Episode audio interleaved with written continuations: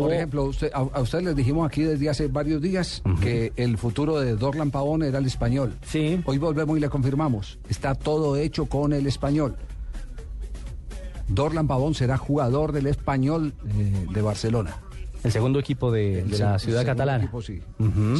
Será, será jugador. Ah, bueno, no, le Como les dijimos, perdón, como les que- dijimos cerrando el año, que Carlos Bianchi iba a ser el técnico de Boca, que no había futuro para, Y, y es muy para entendible. Julio César Falcioni.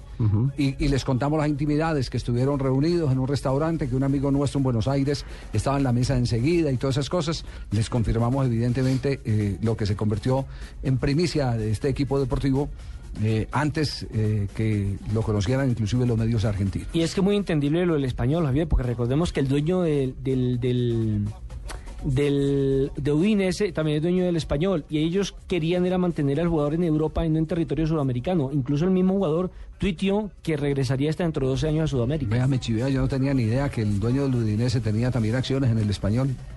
Sí, así no es. tenía ni idea. Los próximos partidos de los colombianos en competiciones europeas, hablando de Radamel y de James Rodríguez, así como de Jackson Martínez. El Porto enfrenta al Málaga. Eso es en Liga de Campeones. Y el Atlético de Madrid, en fase de 32 avos, se medirá ante el Rubín Kazán de Rusia.